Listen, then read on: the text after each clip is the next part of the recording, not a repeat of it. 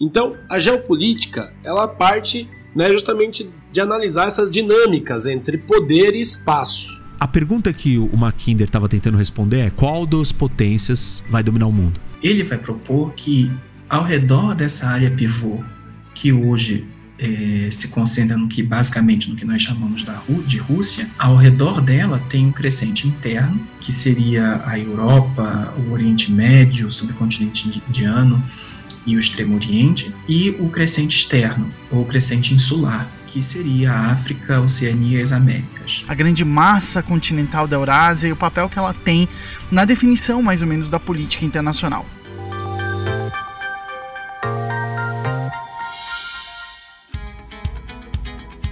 A Fundação da Liberdade Econômica é um centro de pensamento, produção de conhecimento e formação de lideranças políticas, instituída e mantida pelo Partido Social Cristão, que se baseia na defesa do liberalismo econômico e do conservadorismo. Para mais informações, acesse flebrasil.org.br. Olá a todos, eu sou Márcio Coimbra presidente do Conselho da Fundação da Liberdade Econômica, e este é mais um episódio do Liberdade em Foco, o podcast da FLE.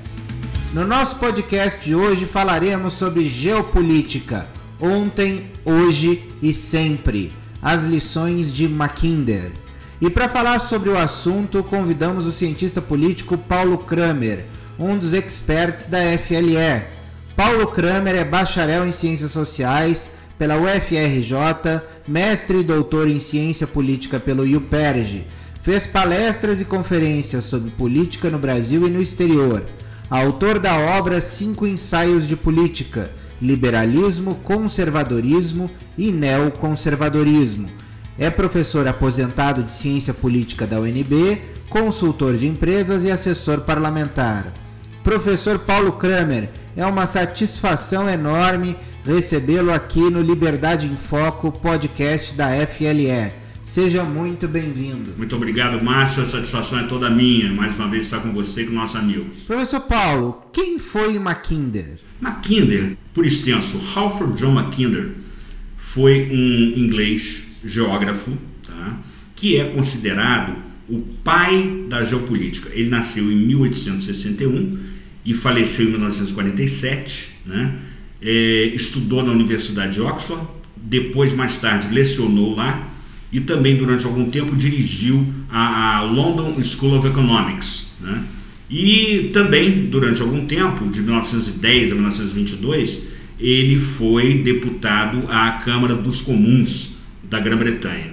Então ele, ele com, com uma palestra e um livro, né, basicamente, ele que produziu uma obra muito mais extensa que isso, mas a palestra de 1904 e o livro de 1919 é, marcam a grande contribuição dele à formação dessa disciplina, né, que é a geopolítica.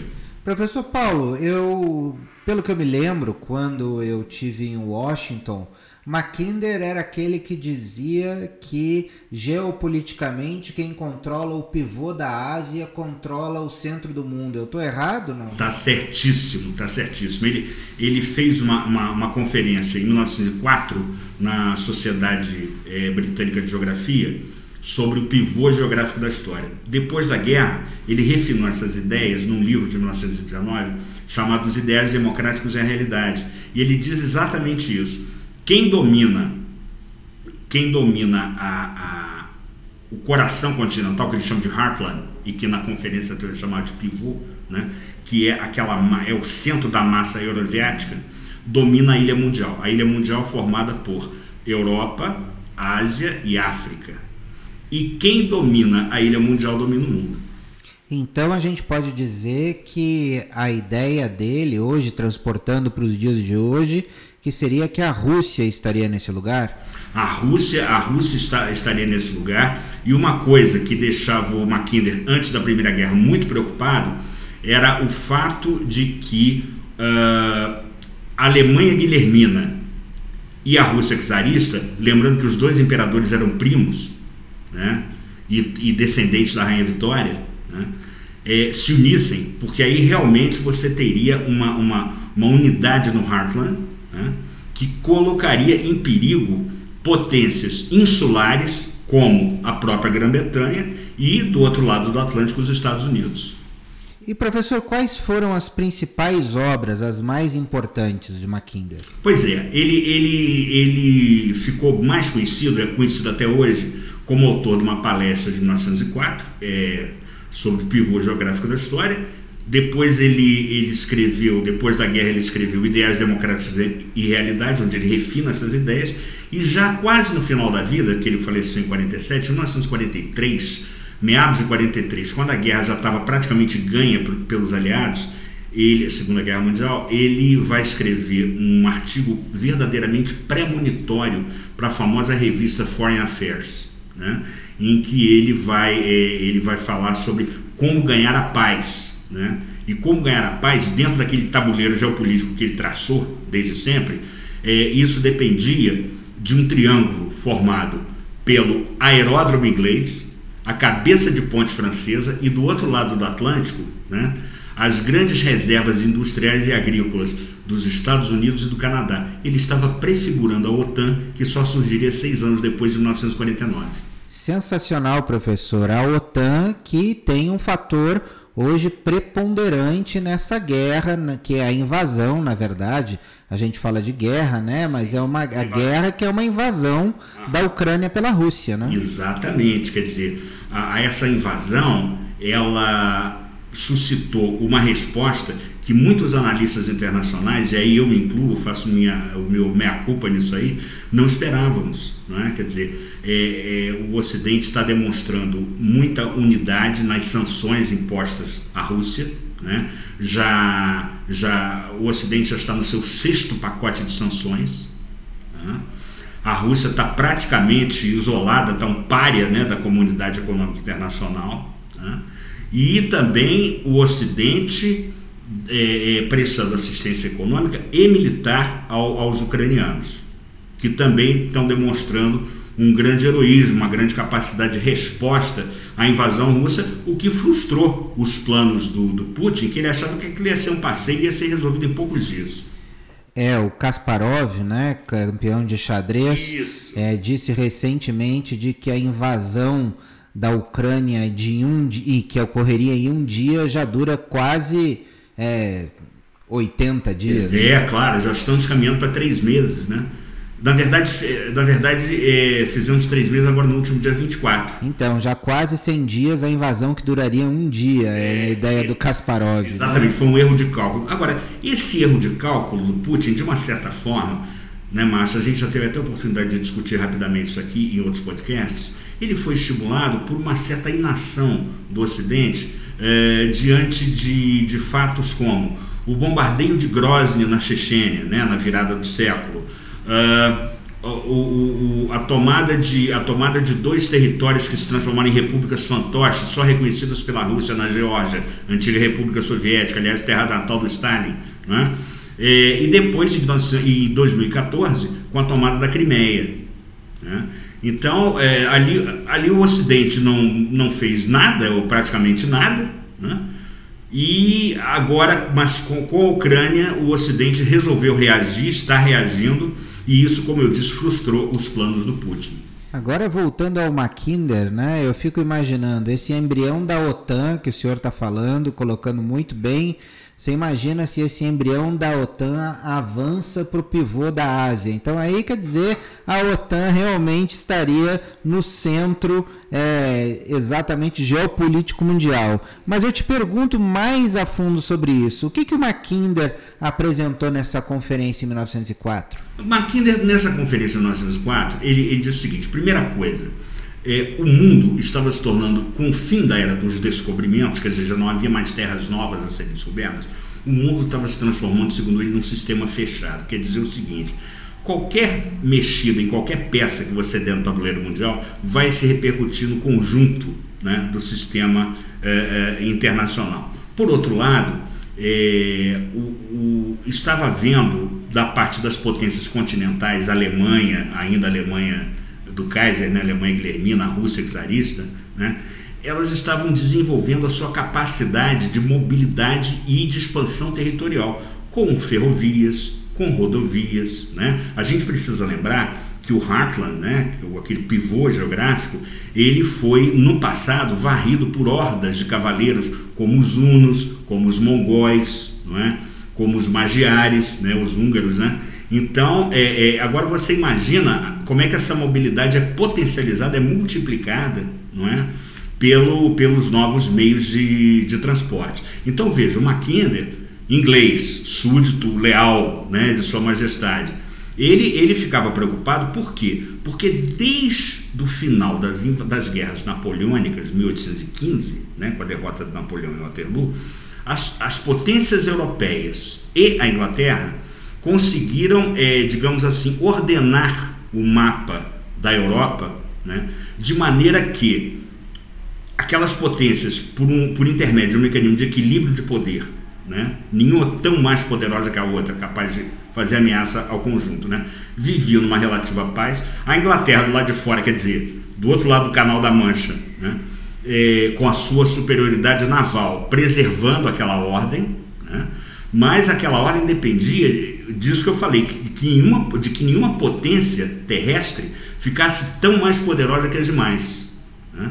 Então ele estava preocupado com isso. Em 1904, ele se preocupava basicamente, ainda não era a Primeira Guerra Mundial, ele se preocupava com a possibilidade de, dos dois primos, o czar da Rússia e o imperador da Alemanha, se unirem e tomarem conta do, daquele, daquele pivô geográfico da história. É, e nessa época talvez o Brasil estivesse é, na vanguarda né, do entendimento da geopolítica mundial, porque nessa época o Barão do Rio Branco já via o deslocamento de poder de Londres para Washington. Exatamente. Né? O Brasil já tinha. Isso, o né? Brasil foi o primeiro país que enxergou isso. Né? Isso.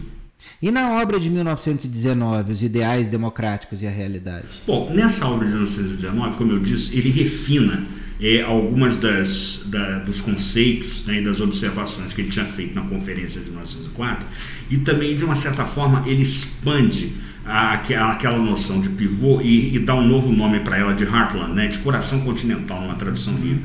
Né? Então é o seguinte: é aquela massa central euroasiática mais o Alto e Médio Danúbio, o Mar Negro, a Pérsia, a Turquia, a Armênia e o Tibete. Mais ou menos uhum. isso. Né? Então, quer dizer, esse, esse era, digamos assim, o grande coração continental que ele temia que, se fosse dominado por uma potência terrestre, né, essa potência acabaria dominando o mundo. Por quê? Porque com todos os recursos humanos e naturais à disposição de quem conquistasse aquela massa ali, né, ficaria muito fácil para ela se transformar na, na, na potência naval capaz aí sim de fazer frente à superioridade naval até então da, da Grã-Bretanha. É, potência naval que dizia aquele outro teórico, Mahan, que Isso. dizia que quem dominasse os mares dominaria o mundo, né? Exatamente. Seria uma conjunção entre essas duas, né? Isso. E o que mudou e o que permaneceu entre a palestra essa de 1904 que você mencionou tão bem e o livro de 1919? É, o que, olha, o que mudou basicamente foi isso, foi um refinamento de conceitos. A Primeira Guerra Mundial, não é? Que, que, que foi, é, é, digamos assim, que foi uma terminou com uma paz instável que acabaria lançando as sementes da Segunda Guerra Mundial. Né?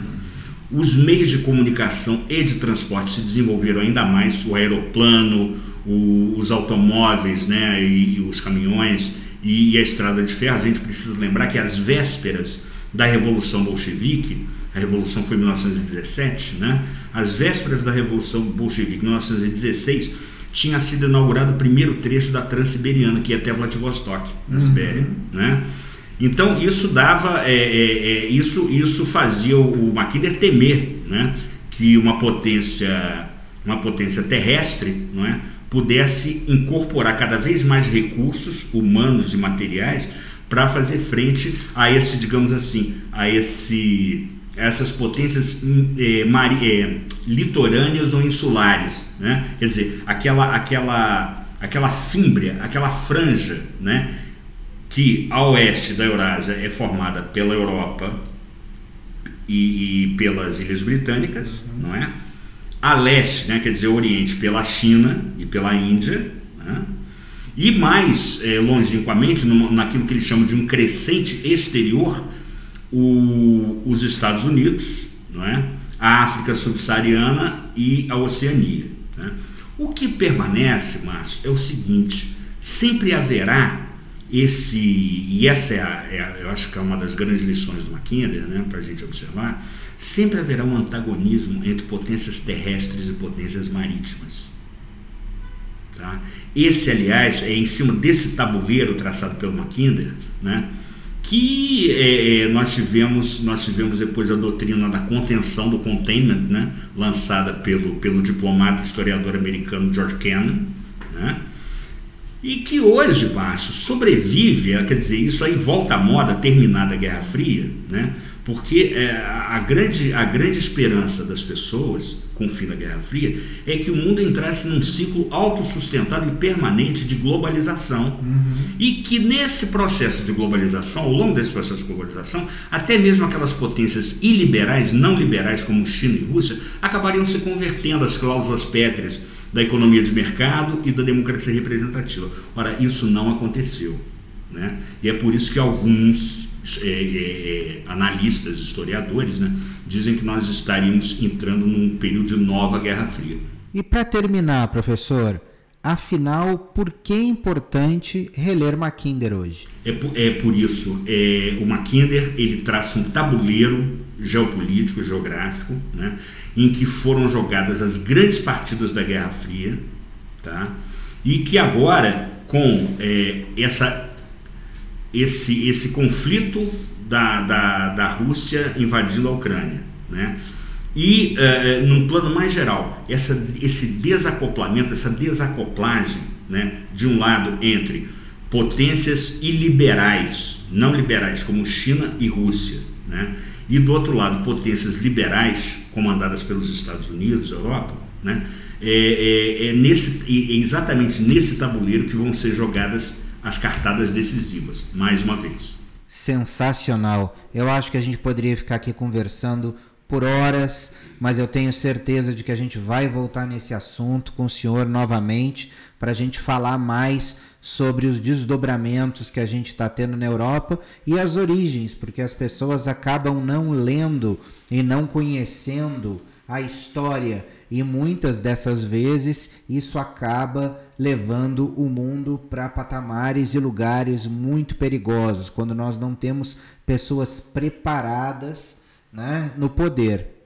E aqui chegamos ao final de mais um podcast. Espero que todos tenham gostado. Eu gostei demais deste episódio com o tema Geopolítica ontem, hoje e sempre as lições de Mackinder.